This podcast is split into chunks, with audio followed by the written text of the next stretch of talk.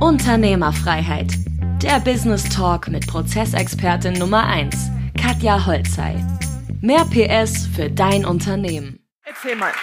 Du hast die Firma von deinem Papa übernommen. Fangen wir mal ganz von vorne an. Wie war denn damals die Ausgangssituation? Wie, wie bist du reingerutscht in diesen Geschäftsführersessel? Wie war das so für dich? Das Ganze ging im Jahr 2000 los. Also die Firma gibt es ja schon länger. Die hat mein Vater äh, gegründet. Und ähm, im Jahr 2000 habe ich dann eben angefangen bei ihm. Ähm, es war eine kleine Firma, zwei Mitarbeiter.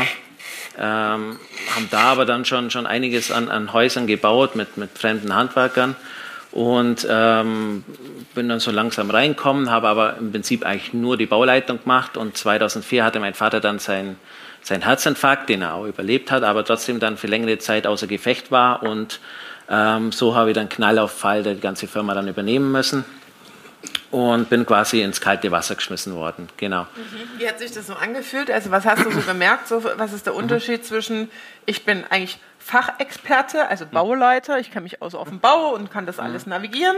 Und auf ja. einmal kriege ich so die Unternehmerverantwortung mit mhm. Bilanzen und Büchern und Gehaltszahlungen. Wie war das so für dich? Genau, das war natürlich ziemlich überwältigend. Das Problem ist, das kennt Sie ja auch alle, plötzlich gibt es niemand mehr über ein. Also wenn es Probleme gibt und wenn irgendwas nicht läuft, dann ist man der letzte Ansprechpartner und kriegt es dann voll ab. Mhm. Genau. Und äh, da war zum ersten Mal so auch das Bewusstsein dafür, ähm, wie, wie sind die Abläufe, wie, wie muss man Prozesse machen und so weiter. Genau. Und ähm, haben uns da halt aber natürlich ohne Hilfe dann so ein bisschen dann äh, ähm, versucht dann zurechtzufinden über, die, über die ganzen Jahre und ähm, haben uns eigentlich dann über die Jahre ziemlich dann aufgearbeitet. Mhm. Ja. Wie, wie viele Jahre waren das so? Also bis von, äh, was sagst du, 2004 ja, war das ja. mit dem Herzinfarkt, wo mhm. du gesagt hast, so, okay, ich mhm. wurschtel mich da jetzt so durch und mhm. äh, wenn mein Papa das gemacht mhm. hat, dann kriege ich das ja wohl auch ja. irgendwie hin so, ja. Äh, wie viele Jahre hast du dann da so vor dich hingewirtschaftet?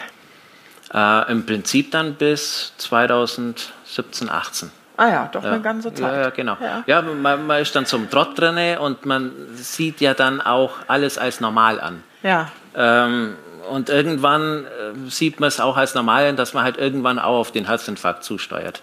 ja. ja, also das ähm, ist krass, eine krasse genau. Aussage. Das ja. heißt, äh, wie waren so deine Arbeitszeiten und das alles? Wie hat sich das auf, ausgewirkt, dieses Aufarbeiten, dass du dich aufgeopfert hast? Ja, also unter der Woche natürlich dann viel äh, Baustellen, Kundenkontakt und so weiter. Und am Samstag, Sonntag hat man halt dann das aufgearbeitet, was unter der Woche dann liegen geblieben ist. Mhm. Urlaub war halt fast gar nicht möglich. Wir waren dann irgendwie dann so halt zwei, drei Mal im Jahr dann für ein Wochenende weg. Mhm. Äh, aber mehr war dann auch drin und gar so weiter. Kein Urlaub. Genau. Ja. Klar, es ist natürlich auch so, es macht einem ja trotz allem dann natürlich auch trotzdem ein bisschen Spaß und so weiter. Ja, deswegen macht man es ja auch, aber irgendwann war dann, war dann der Punkt dann da, wo ich dann auch von außen dann die Diagnose gekriegt habe, wenn ich jetzt äh, noch so weitermacht, dann ist der, also im Prinzip war ich eigentlich schon im leichten Burnout ja. und, ähm, und dann war einfach die, die, die Prognose da, wenn ich so weitermache, dann geht es nicht mehr lang. Nicht. Ja. Es ist so krass, Leute, ne? Also ich, ihr kennt ja vielleicht auch den Marcel und äh, andere Kunden. Ich finde es immer so hart, dass man nur über Schmerzen lernt, ja, mhm. und einem der Arzt so die rote Karte hinhalten muss oder die Frau mit der Scheidung droht dass man dann anfängt, mal drüber nachzudenken und zu sagen, so, fuck, ja, äh, da muss ich jetzt was ändern. Mhm. Ja. Was hat dich denn abgehalten, vorher äh, was zu ändern? Ähm, ich glaube, dass der Schmerz noch nicht so groß war und äh, dass ich es halt einfach von außen auch so ganz klar gesagt bekommen habe. Mhm. Genau, und erst dann als als dann die Diagnose da war und dann auch meine Frau gesagt hat, jetzt entweder wir ändern jetzt was oder, oder es geht dann so nicht mehr weiter. Genau.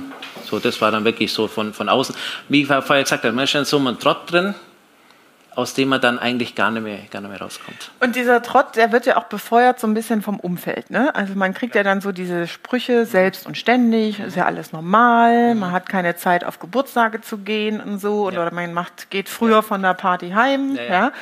Äh, das heißt, wie hat sich das dann für dich ausgewirkt? Also bestätigt einen das dann in diesen falschen Glaubenssätzen, dass man da auch dran festhält und sagt, ja, das ist halt so, ich akzeptiere das jetzt? Ja, auf jeden Fall. Also bei uns in der Branche, Bau, Handwerk und so weiter, da gilt seit jeher schon immer dieser Grundsatz, der Chef kommt als erstes, geht als letztes, der, das ist ein Wuhler, der Macher, also der, an dem hängt alles und so weiter. Das ist so dieses, dieses Bild, was da vorherrscht und äh, das ich allerdings dann immer mehr hinterfragt habe, ja, mhm. weil ich mir dann gedacht habe, okay, ich habe es bei meinem Vater gesehen, was bringt mir das, wenn ich dann ständig Polizei auf der Baustelle spiele ja. und irgendwann, ähm, ja, genau.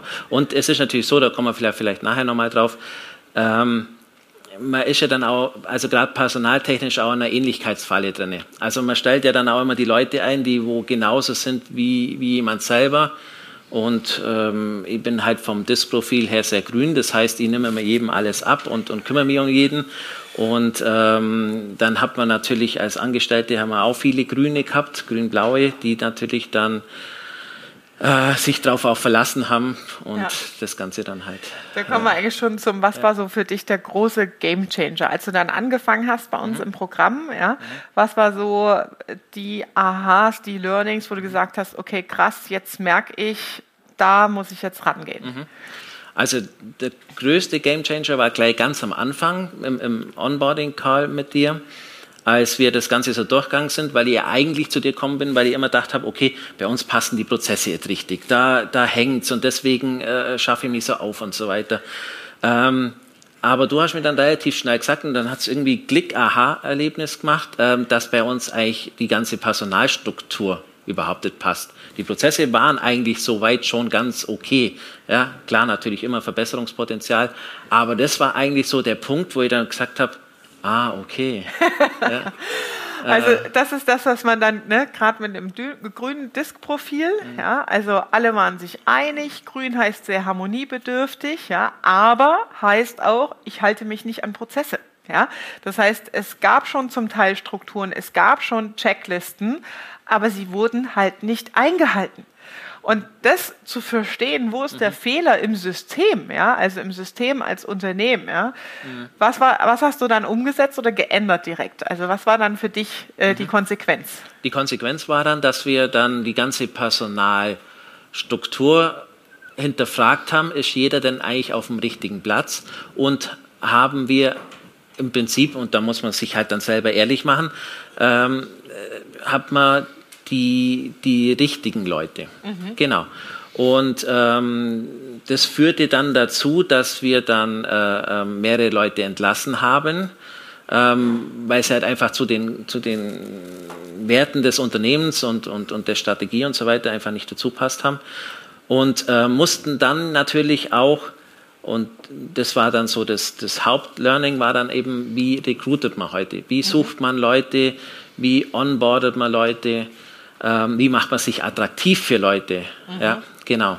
In so einer, sei mal, traditionellen Branche wie Maschinenbau, wie ähm, äh, Bau, Handwerk und so weiter. Ja, mhm. genau. Wie war das denn früher? Du hast vorhin schon gesagt, Stellenanzeigen in Zeitungen und auf mhm. Papier mhm. und so. In dem Moment, wo du über eine Kündigung nachgedacht hast oder vielleicht auch eine Kündigung kam von einem Mitarbeiter, was waren so die Gedanken und wie lange mhm. hat es gebraucht, die Stelle danach zu besetzen vorher? Also ähm, vorher hat es, also kann ich gar nicht sagen, weil es gar nicht funktioniert hat. Also hat gar niemand gefunden über, über Stellenanzeigen und so weiter. Ähm, jetzt sagen wir, sind wir so im Schnitt ähm, bei schwierigen Stellen im Schnitt so bei drei Monaten und bei, sei mal jetzt einfacheren Stellen, äh, Büromanagement und so weiter, sind wir so in der Regel bei ein, eineinhalb Monaten. Anderthalb ja. Monate. Ja. Genau. Also vorher von, wir kriegen keine Bewerbungen. Ja, auch das ist ja dann so ein Glaubenssatz, ja, mhm. weil die Presse und das Umfeld sagt einem ja mhm. auch, es gibt keine Leute, es gibt Fachkräftemangel und so mhm. weiter. Und jetzt innerhalb von anderthalb Monaten die Stellen zu besetzen. Das, was ich aber das Schlimmste finde daran, ist ja, dass man sich nicht traut. Also man erkennt dann auch irgendwann, okay, die Mitarbeiter sind vielleicht gerade nicht die richtigen auf der Position, aber man traut sich gar nicht, die zu kündigen, weil man Angst hat, in ein Loch zu fallen. Und dann akzeptiert man auf einmal auch Missstände. Und ihr kennt diesen Spruch aus dem Leadership, du kriegst, was du duldest. Ja? Und dadurch wird dir die ganze Kultur und das ganze Verhalten, das Nicht-Einhalten von Prozessen dann zum mhm. Beispiel auch noch verstärkt. Ja? Und das ist das, was ich eigentlich so am, am schlimmsten daran finde, dass äh, man sich selbst dann eigentlich auch boykottiert. Also ganz genau, das klang jetzt am Anfang so, so ein bisschen so lapidar, ja, dann haben wir halt ein paar entlassen und, und so weiter, aber das war natürlich schon ein enormer äh, ähm, Gedankenprozess, was da, da stattgefunden hat, mhm. um das überhaupt dann zum, zum Machen, weil, wie, wie man im Interview dann am Anfang ja gesehen hat, ähm, du kommst ja dann irgendwann in eine Lage, wo du die dann völlig abhängig fühlst von, von den Mitarbeitern und dann auch viel duldest, was eigentlich du sonst nie dulden würdest weil du einfach Angst hast, dass sie gehen und dann denkst du, es kommt keiner nach und was mache ich dann und dann bleibt alles an mir hängen und super, jetzt habe ich irgendwie, äh, keine Ahnung, 30 Häuser an der Backe und, und plötzlich stehe ich allein da und ähm, und das ist natürlich sehr, sehr ungut. Mhm. Und eben, wie ich dann gesagt habe, wenn man dann lernt zum Rekruten und dann sieht plötzlich, okay, da, da geht was, dann gibt es eine unheimliche Sicherheit. Ja. Ja. Also weniger schlaflose Nächte genau. und mehr Konsequenz im Durchsetzen. Ja. Wie hast du es denn für dich auch geschafft, jetzt gerade in der Rolle als, also in der Konstellation Familienunternehmen? Ja, weil da gehört ja auch sehr viel äh, ja, sag ich mal, Input von dir rein mhm. zum Thema Werte, zum Thema Unternehmensphilosophie. Was will ich, was will ich nicht? Mhm. Was hat vielleicht der Papa vorher gemacht, mhm. was du jetzt irgendwie anders machen willst? Ähm, wie hast du das für dich klar bekommen und erarbeitet? Ähm, bei meinem Vater war es so, das war natürlich sehr, wie, wie ich vorher geschildert habe, sehr autoritär, der Führungsstil und sehr auf sich selber zentriert, so wie es halt einfach im, im, im Handwerk einfach immer war. Und ähm, durch so schlimm das war, aber durch diesen Herzinfarkt hat sich natürlich bei ihm auch was gewandelt und hat mir da natürlich dann Gott sei Dank auch viel freie Hand lassen. Das war natürlich, das ist bei jedem so und äh, das, das war natürlich schon toll. Äh, und dadurch hat sich bei mir natürlich auch dieses, dieses äh, Denken dann ähm, gewandelt, dass ich dann sage, okay, das will ich eigentlich nicht. Umso schlimmer war es, dass ich dann trotzdem in diesen Trott gefallen bin. Also man merkt dann schon, dass diese, man hat dann diese, diese Vorstellungen, Ideen und so weiter, aber wenn man da dann sich nicht die Zeit nimmt, ähm, was du uns ja immer beibringst, sei mal dieses, diese Unternehmenswerte, Visionen und so weiter und das alles für sich klar zu machen, ähm, sondern einfach sich nur mal denkt, ja, also so will ich es einfach nicht haben.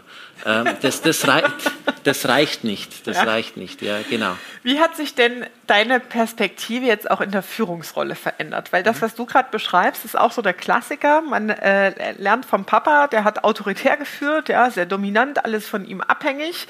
Du hast Grünanteile, das heißt, man, äh, das Pendel schwenkt, schwingt total in die gegenteilige Richtung und man will der Kumpel sein, man will der Nette sein in der Führungsrolle, aber man hat eigentlich gerade aus der Fachexpertise des Bauunternehmers ja nie wirklich so ein richtiges Führungsseminar mal besucht oder Führung verstanden, was heißt Psychologie von Mitarbeitern, mhm. wie sind so gruppendynamische Prozesse im Team.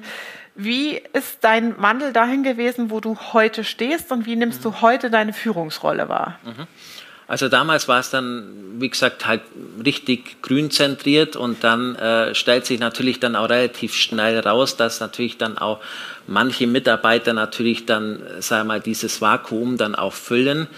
Manchmal gut, da hatte ich eben Glück mit einer Mitarbeiterin, die hat es dann sehr gut gefüllt und manche Mitarbeiter dann halt weniger gut. Mhm. Und dann passieren halt dann Sachen auf den, auf den Baustellen oder gegenüber Kunden, wo du dir denkst, das geht einfach gar nicht und mhm. so weiter.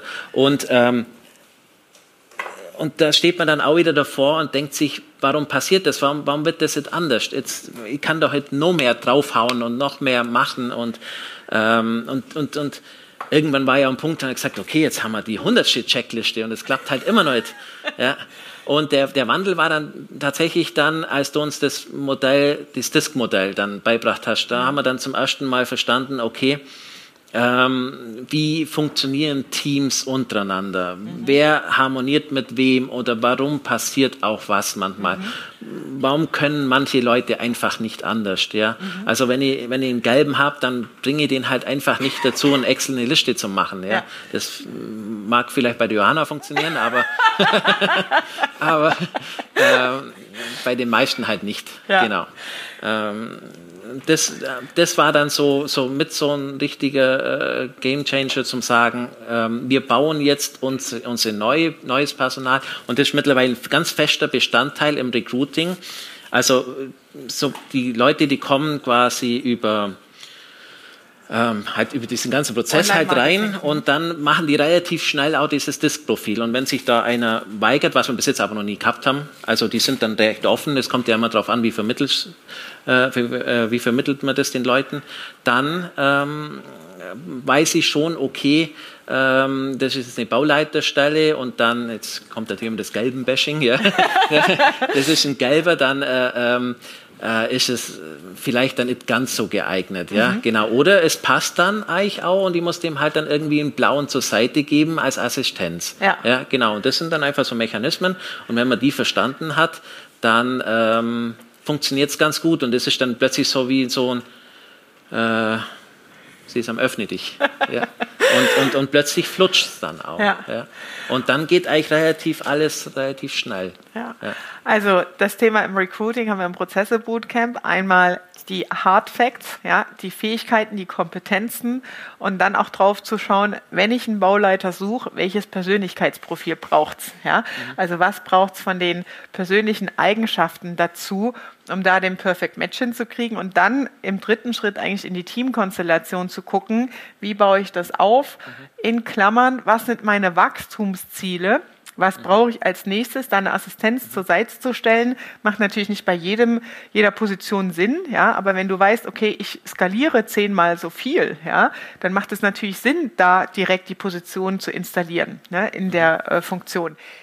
Das war Unternehmerfreiheit. Der Business Talk mit Prozessexpertin Nummer 1, Katja Holzhey. Du willst keine Folge mehr verpassen, um dein Unternehmen mit PS auf die Straße zu bringen? Dann abonniere jetzt den Podcast und folge Katja auf Instagram.